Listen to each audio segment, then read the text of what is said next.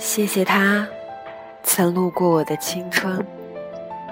这里是 FM 八幺五五八，带着耳朵去旅行。我是主播冰冰。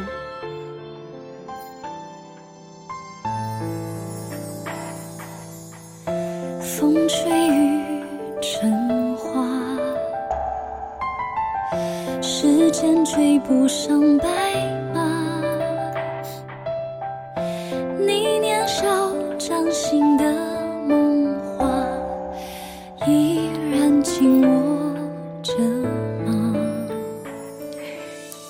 早已和他失去了联系，也不知道他的记忆里可曾有过我的存在。但我仍然要谢谢他，曾路过我的青春，为我的青春留下了一抹亮丽的色彩。初次见他是在教室里，他坐在后面靠窗的位置睡着了，我就坐在他的斜后方，偷偷地观察着他的睡颜。讲台上的老师在讲些什么，我已经听不清了。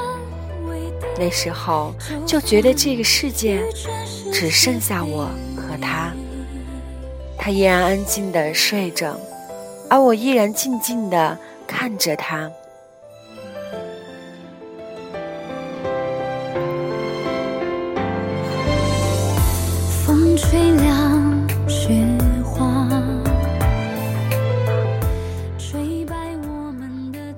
每次走在校道上，都会期待下一个从转角走出来的人会是他。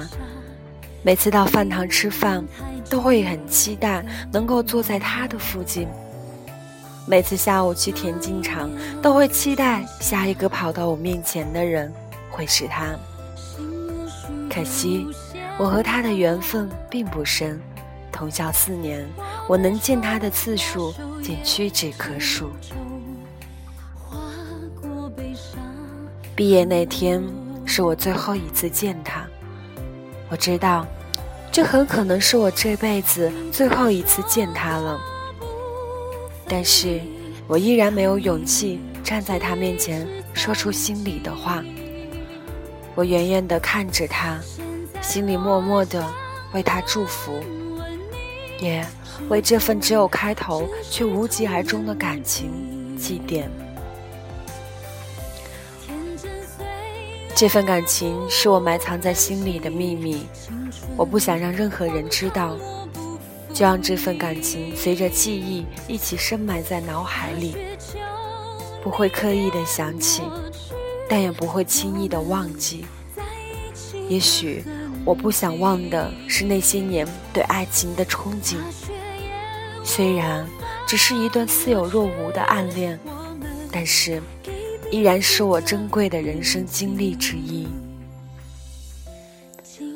我从未后悔那时候没有鼓起勇气向他告白，尽管他只是我岁月中的一位过客，但是我还是要谢谢他，曾路过我的青春，教会了我，有些喜欢不必说出来，留在心里，记忆里。